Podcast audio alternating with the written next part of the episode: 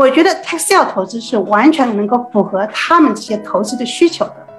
首先，tax sale 投资它是非常稳健的投资，因为 tax sale 它的底层逻辑是因为屋主他没有交房产税，导致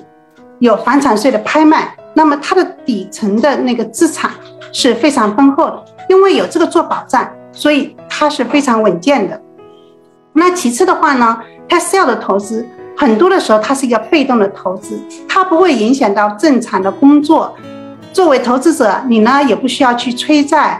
因为这个所有的这个催债的事情，这个都是政府做的事情。同时，作为 t e s l 的投资，你不需要去管理租客，没有什么三 T 的烦恼。所以我就觉得 t e s l 投资是特别符合以上提出些问题的同学来进行投资的。